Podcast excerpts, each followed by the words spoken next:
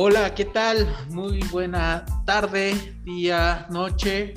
Un gusto y un placer que nos acompañen en esta segunda emisión de nuestro podcast Punto Visual, un podcast del Centro de Educación en Optometría, en el cual vamos a estar teniendo la participación de diversos profesionistas en todas las emisiones que hagamos para tanto tocar temas de interés en el mundo de la optometría y también cuestiones de conocer a nuestros invitados y sobre todo la trayectoria que vayamos teniendo eh, a lo largo de su vivencia en cuestiones del el mundo profesional. En este tema que vamos a tener el día de hoy, que lleva por título Mitos y verdades del uso del lente de contacto, vamos a tener la participación y colaboración de la licenciada en optometría Judith Guerrero. Hola Judith, ¿cómo estás? Hola Adrián, muy bien, muchas gracias. ¿Y tú? Bien, muy bien, este, emocionado aquí para cuestiones de esta segunda emisión. ¿Cómo ves el, el podcast punto visual? ¿Qué te parece la idea? Pues mira, yo opino que, está muy bien. Eh, como comenté durante la primera emisión, es un espacio para que muchos de, nosotros, los optometristas, pues podamos eh, contar nuestra historia, nuestra experiencia, algunos consejos, pues todo en relación a que pues, las personas que están dentro de, incursionando dentro de la carrera pues se motiven pues por qué no mejorar eh, obviamente nuestra nuestra práctica como profesionista eso es muy correcto. Eh, de igual forma invitar a todos los colegas y también, ¿por qué no?, a los pacientes que nos estén aquí escuchando. Eh, la licenciada Judith nos apoyó en la primera emisión de este podcast y si gustan pueden al terminar este, este podcast eh, escuchar sobre la trayectoria de nuestra invitada al día de hoy. Pues Judith, si te parece, vamos a arrancar con lo que es el tema, que es mitos y verdades del lente de contacto. y ¿Tú consideras que sí hay mitos y verdades en cuestiones de las adaptaciones del lente de contacto y las vivencias? Sí, por supuesto que considero que hay mitos, eh, pues no solamente para, para los usuarios de lentes de contacto o para las personas que, eh, que no son optometristas, por qué no, pues también hay para, eh, también hay ideas que de repente entre colegas a veces tenemos en cuanto a los lentes de contacto. Claro, y a lo largo de este podcast, pues vamos a hacer una plática amena y esperemos que nos acompañen a lo largo de toda esta emisión y vamos a estar tocando estos puntos. Y Judith, yo creo que um, vamos a iniciar desde la parte de la escuela. Eh, yo te comparto el primero. El primero que yo recuerdo y que era muy, muy, muy frecuente era cuando tenías una graduación mayor a, dos dioptrías, hablando de astigmatismo, y tenías que solamente adaptar cuestiones de lente de contacto rígido. Eso para mí es un mito ya en, esta, en este momento, pero quisiera saber tu opinión, ¿tú qué opinas, Judith? Sí, claro. Eh, sí, concuerdo contigo, Adrián, definitivamente, de que sí, algunos colegas piensan que con un astigmatismo, a partir de las dos dioptrías, hay que colocar un lente de contacto rígido y no forzosamente. Todos los pacientes eh, hay que evaluar no solamente la refracción, sino sus actividades. Ahora sí que pues la historia clínica no, no es un, papelito ¿no? que, que debemos tener por un eh, solo por requisito. Obviamente, pues también hay que evaluar a qué se dedica y demás. Y lo más importante, tienes que probarlo y ver eh, la agudeza visual de tu paciente. Eh, obviamente, pues esto ya lo tienes que comparar con, con, con, sus lentes de armazón, pero pues no, no necesariamente tiene que ser a fuerza un lente de contacto rígido. Sí, aquí creo que el menospreciar al tanto al lente de contacto blando eh, hemos visto que, también tiene sus buenos beneficios. Obviamente, como tú lo dices, eh, la clínica pues va a ser la clave, la clave de toda, toda, toda adaptación exitosa. Eh, ¿Tú qué opinas, sobre esta parte? Sí, por supuesto. Y mira, de hecho das entrada para otro mito que a veces tenemos los optometristas. A ver, échalo. claro, pues es el de que adaptar los lentes de contacto blando, pues no, no es de profesionales. Que subestimamos a los lentes de contacto blando. No realmente. Pues mira, eh, la verdad es que todos los lentes de, de contacto blando me pero creo que ese, creo que ese mito es este universal, ¿no? Eh, también entra desde la escuela que, que a, todos nos dicen esa parte que pues no, no vas a ser un buen adaptador o incluso hasta contactólogo si no, si no si adaptas puro blando. Sí, sí, realmente. Eh, yo también lo llegué a escuchar en mi etapa de estudiante, donde comentaban, es que el lente de contacto blando cualquiera lo puede adaptar. Y siento que es una, una, una frase así como muy cortante para poder referirte al lente de contacto blando, con, porque realmente el lente de contacto blando, igual que un rígido, pues obviamente requiere tanto de su estática como dinámica. Incluso pues hasta entre colegas se ha visto que tomamos en cuenta la refracción eh, con la refracción ya voy a calcular mi lente de contacto blando y prácticamente nada más lo, lo solicito al laboratorio y se lo doy sin tener en cuenta la evaluación. Y no, el lente de contacto blando también requiere de, de, cuidado y pues no necesariamente el que tú adaptes un lente de contacto blando no te va a hacer menos profesionista. Al contrario, si tú adaptas un lente de contacto blando bien, considero estás llevando a cabo tu profesionalismo. Incluso Judith, creo que si tú conoces las marcas, obviamente eh, la cuestión del porcentaje de oxigenación, eh, todas las cuestiones de lo que es un lente de contacto blando, le vas a tener que ver el provecho y el beneficio hacia tu paciente.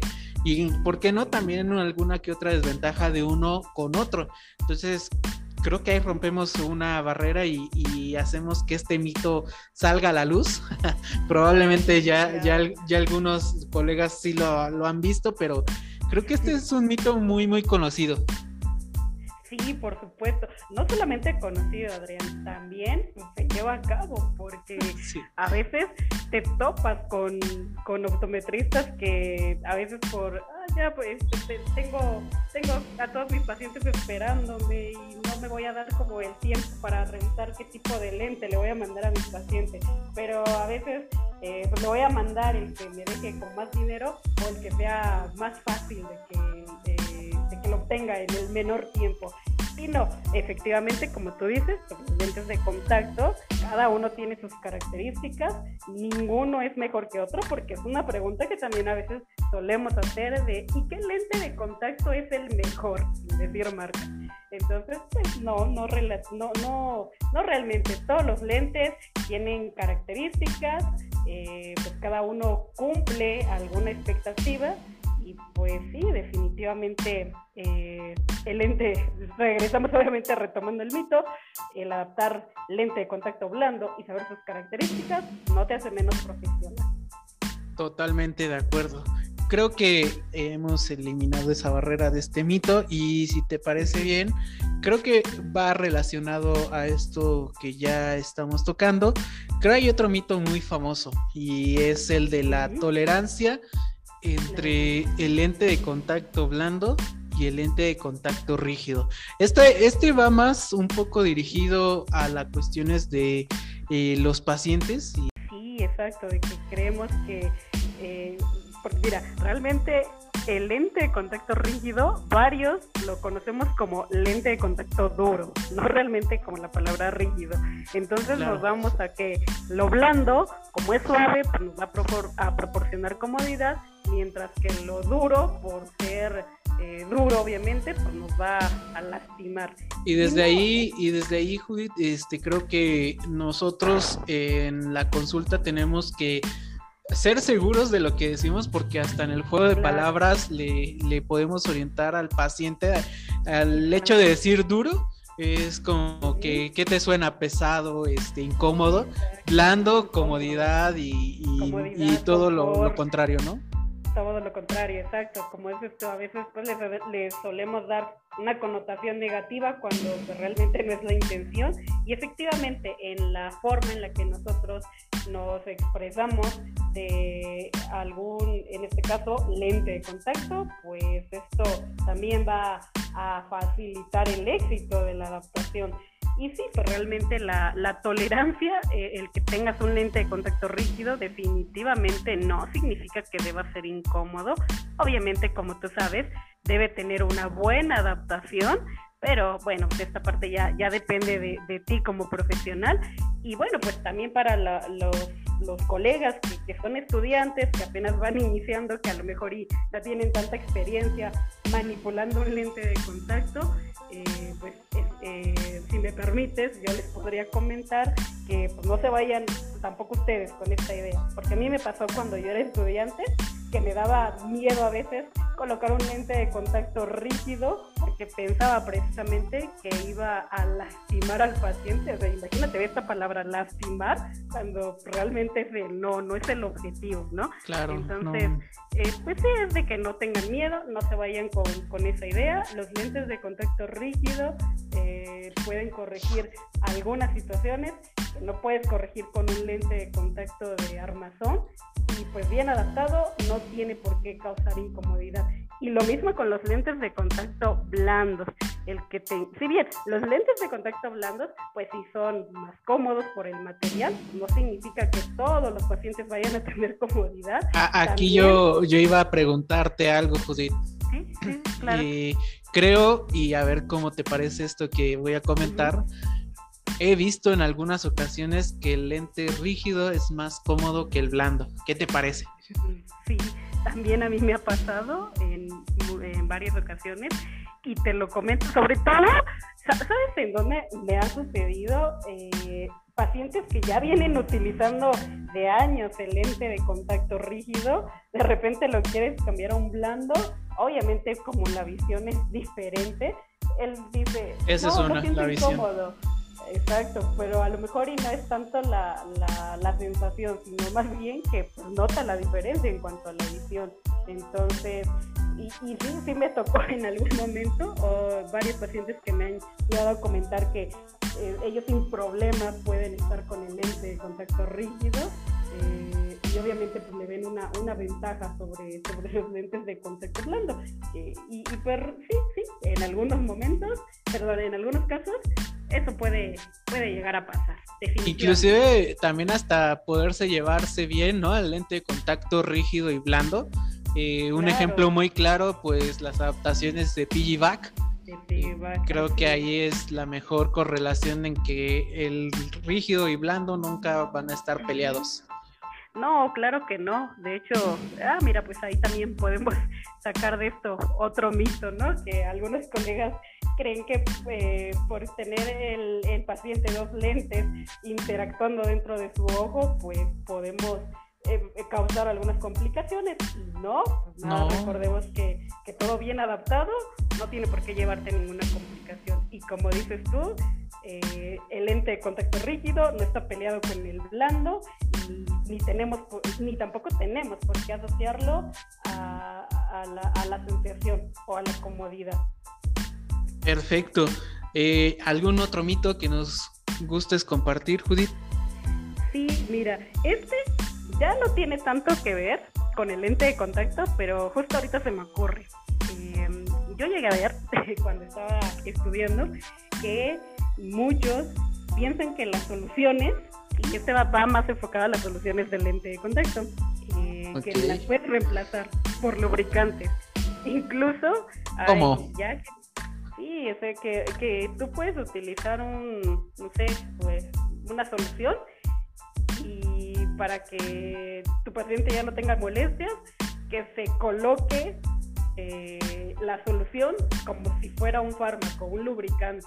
Órale, no, te soy honesto, no he, no he escuchado yo esa parte, pero a ver, compártenos a, qué detalle va esa cuestión, porque suena muy, muy antiséptico, inclusive puede ocasionar complicaciones por lo que me estás diciendo. Sí, pues Mira, a mí me, me, tocó, sobre todo cuando yo estaba en segundo semestre, de un compañero, momento, pues no voy a decir quién, obviamente, eh, pero este era mientras éramos estudiantes. yo en ese tiempo pues era usuaria, era usuaria de lente de contacto blando y me acuerdo que de repente, ay, a veces yo sobrepasaba el uso de, lentes, algo que, que, no, deben, no deben de hacer, por cierto, eso, eso no se hace. Eh, entonces yo recuerdo que tenía dificultad para, para retirar mi lente de, de, contacto. Y me acuerdo que mi compañero me dice, ah, pues mira, utiliza tu solución, ponte una gotita y vas a ver que te vas a sentir mejor. Posteriormente, ya cuando ya tuve mis clases de farmacología, pues sí, nuestro maestro nos comentaba, es que las soluciones de lente de contacto blando son soluciones de limpieza, pero no van a reemplazar a un lubricante, definitivamente. y yo he visto, en, eh, incluso en los empaques de, no sé si actualmente, pero yo lo llegué a ver antes en los empaques de, de las soluciones de los lentes de contacto que pues podías utilizarlo eh, como lubricante para disminuir algunas molestias, como la sensación de, cuerpo extraño, o bueno, sensación de que tienes arenita dentro de los ojos, y, el ardor, o, cualquier molestia que, puedas tener eh, cuando vas iniciando eh, para utilizando los lentes de contacto. Entonces, sí, la verdad, esto, esto sí lo llegué a ver. Y justo ahorita se me ocurrió mientras estábamos platicando sobre, sobre los mitos. Y pues no, como tú sabes, son soluciones eh, hechas para la limpieza y desinfección de lentes de contacto, pero pues no es precisamente un, lubricante.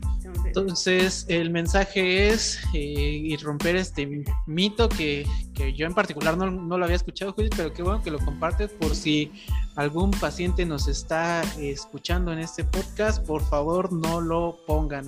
Eh, adquieran lubricantes y vayan con su profesionista adecuado para cuestiones de que le recete este, este lubricante. Y yo me acabo de, acordar algo que pasa mucho en las escuelas, inclusive está algo penado, eh, que es el no teñir o el teñir, la cuestión es de un lente de contacto blando con fluoresceína. A ver, si no salgo regañado ahorita contigo después de que te diga esto. No, de hecho, tienes mucha razón. Eh, en algún momento también a mí me llegó a pasar donde nos comentan, no puedes teñir el lente de contacto blando.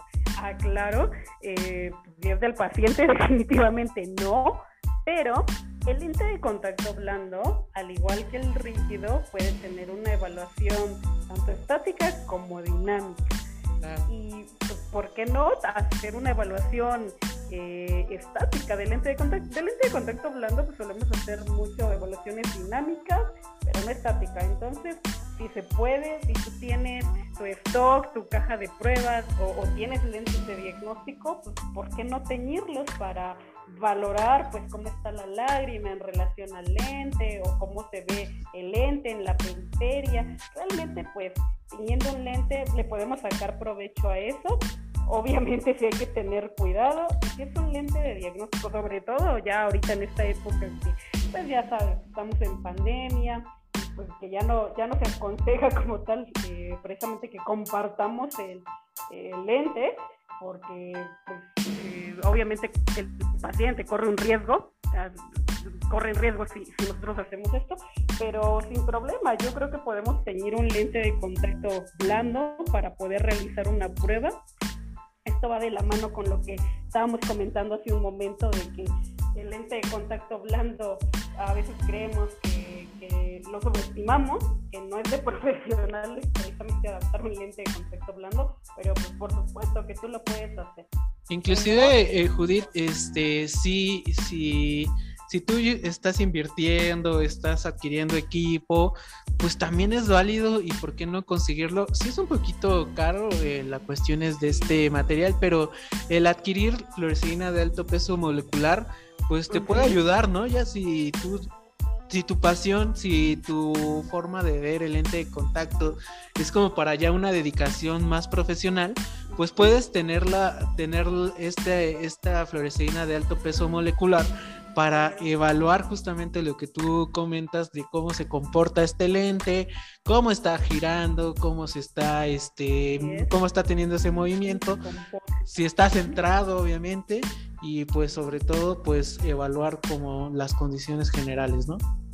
Sí, por supuesto. Efectivamente, eh, si ya nos vamos a dedicar de manera profesional a la adaptación del lente de contacto blando, sin problema, creo que podemos invertir y sí, pues la fluoresceína del proceso molecular es una opción. De hecho, pues esta eh, no va a tener como tal los lentes de, contacto blando, los de hidrogel de silicona y es una buena opción. Entonces, sí, sí, realmente, pues te digo, esto va de la mano incluso con, el otro mito que ya vimos en, un momento. Y sí, efectivamente, eh, eh, el no debes teñir el lente yo creo que sí, quedaría como, como un mito, definitivamente, porque sí se puede. Totalmente de acuerdo, Judith. Eh, a ver, ahora te toca a ti. ¿Qué otro mito se te ocurre o, has pensado?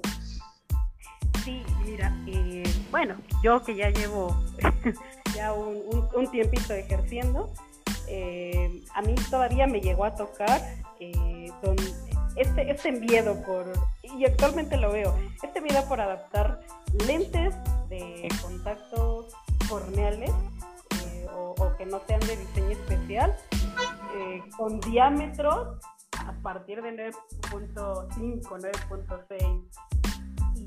Y, créeme, y, esto es algo que, yo creo que, tú me vas a entender porque también me, has expuesto como tus ideas en cuanto a, a lo que opinas sobre el diámetro de los lentes de contacto, pues antes, eh, obviamente los lentes de contacto eran de diámetro pequeño, porque pues como teníamos puro lente de polimetil metacrilato, el famoso PMMA, ¿no? Así es, y al tener una nula permeabilidad al oxígeno, y pues sí, tenías que, que hacerlo con diámetros pequeños para que pues la lágrima fuera la que le, permitiera esa transmisibilidad a la córnea. Actualmente, pues hay un material que se llama rígido permeable al gas, o como lo conocemos por su abreviatura RGP, y que este pues ya tiene una, una, transmisibilidad al oxígeno muy diferente a la del polimetilmetacrilato. Yo creo que actualmente pues ya no debemos tener miedo al adaptar diámetros grandes, porque yo he visto colegas que les da miedo incluso adaptar lentes a partir de 9.4. Eh, lo, lo, que pasa es que estás eh, tocando un tema en que las adaptaciones que nos inculcan en la escuela, eh, prácticamente estamos tocando temas de hace 30 años, inclusive hasta más. Y como bien, lo, como bien tú lo dices, este, los materiales e inclusive hasta los diseños han cambiado, con el paso del tiempo.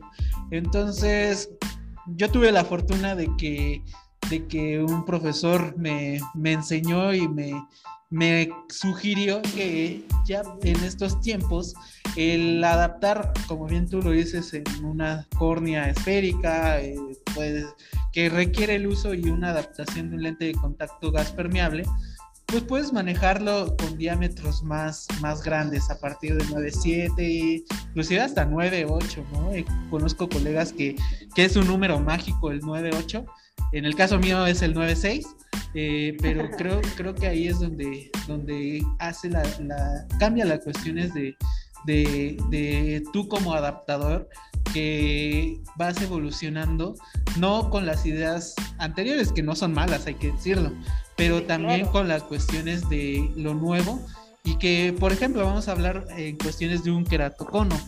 Eh, acorde a lo que tú nos estás platicando, Judith, pues mucha gente, eh, mucho colega, lo que hace es todavía adaptar con diámetros 8.7, 8.6, 8.8 por ejemplo, ya como exagerando, pero ya hay eh, nuevos adaptadores o nuevas ideas que ya inclusive 9.2, 9.1, 9 es una adaptación ideal para un queratocono. ¿Qué opinas, Judith?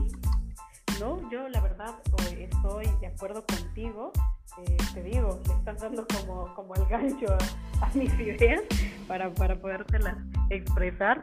Efectivamente, eh, no es subestimar el, el conocimiento anterior, porque pues obviamente de ahí parten las nuevas ideas y obviamente de lo anterior pues, hay ideas que todavía seguimos aplicando y que no van a cambiar en cuanto a la adaptación del lente de contacto.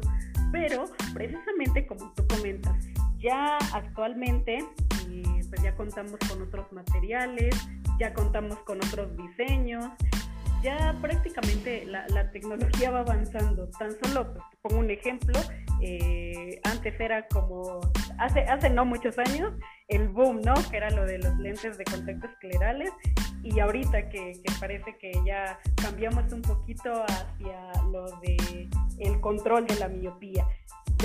obviamente, por ponerte un ejemplo claro, eh, y así, así, como van, van innovando estos nuevos conceptos, que relativamente no son nuevos, obviamente ya tienen tiempo, pero así también nosotros tenemos que irnos innovando en cuanto a las características de los lentes de contacto.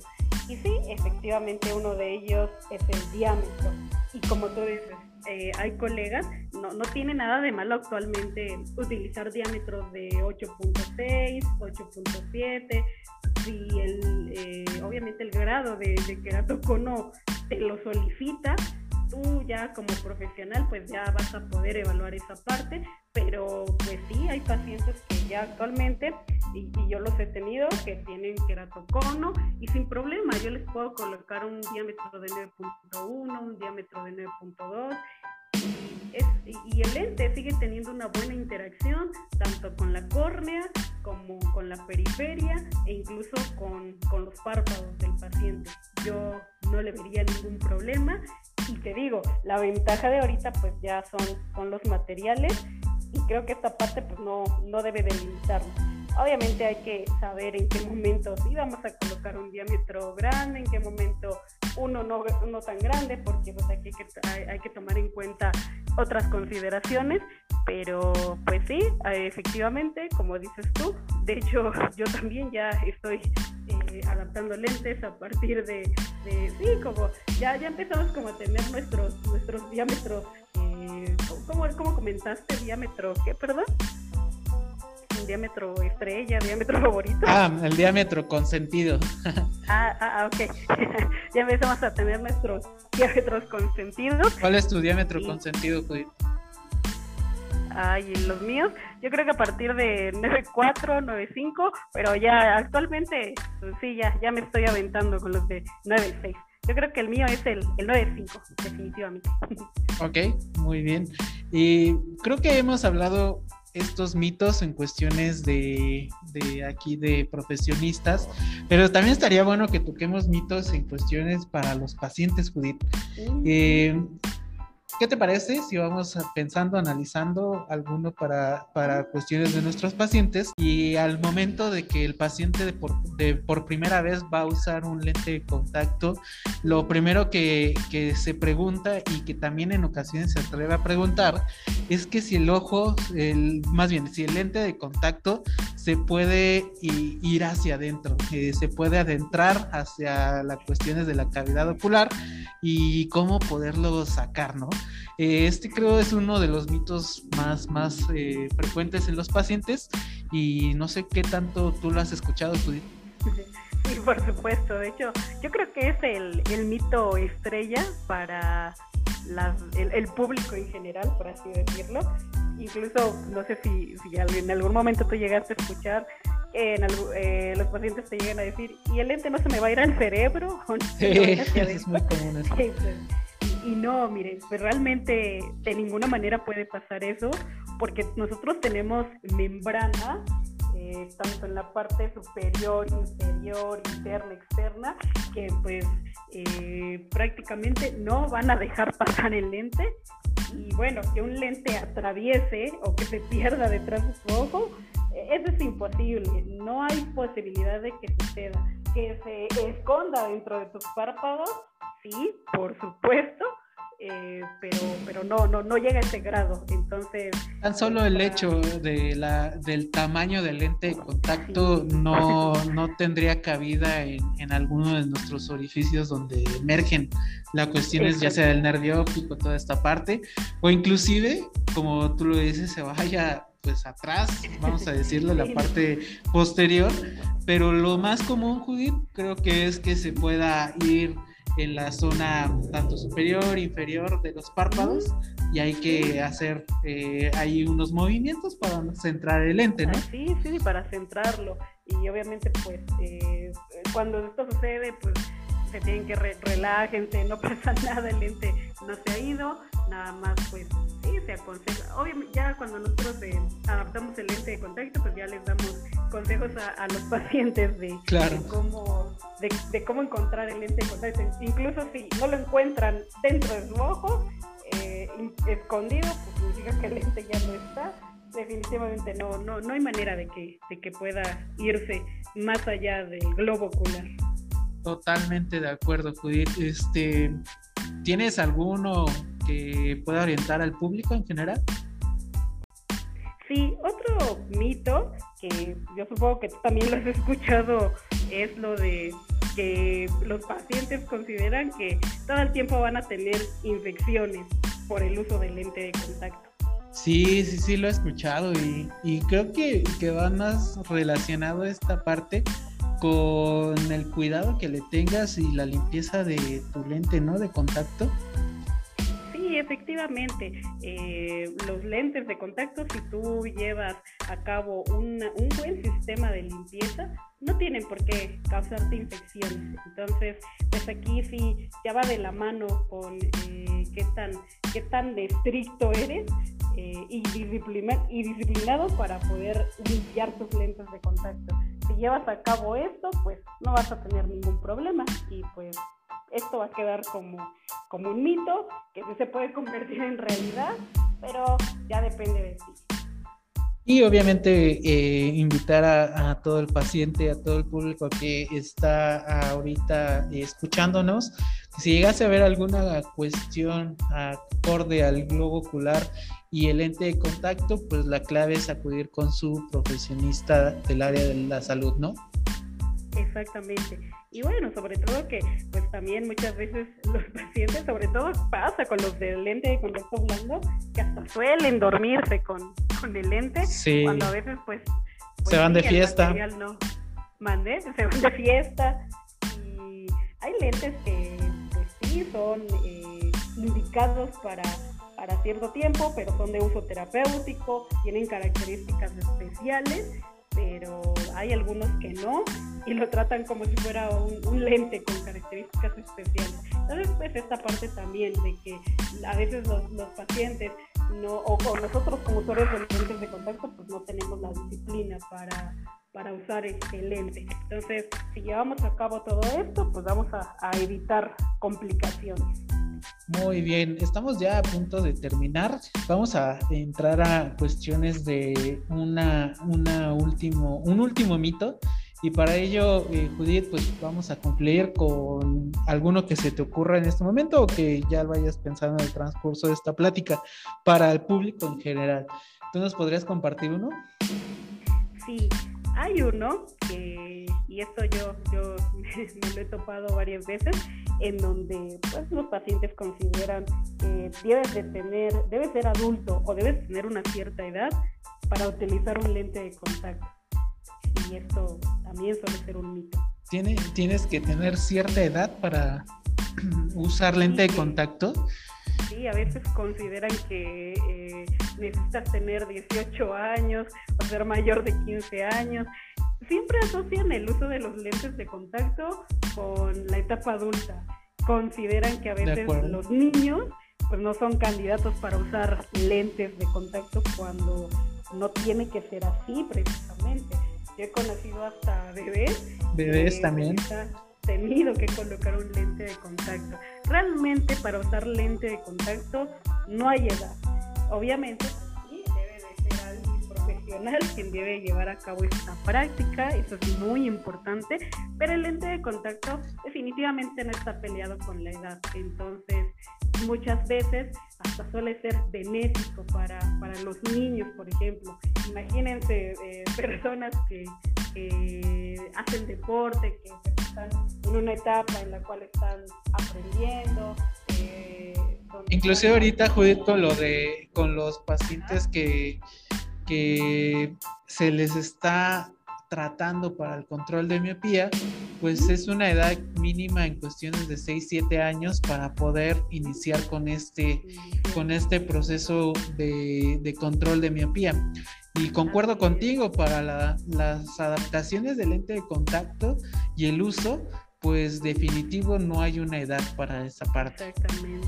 Sí, y mira, pues nos podemos explayar en esta parte, pero pues definitivamente para los que nos están escuchando y que no son optometristas, eh, pues ojalá y se lleven estas palabras que, acabamos de decir eh, en relación a los lentes de contacto. Entonces, esto queda como un mito, definitivamente.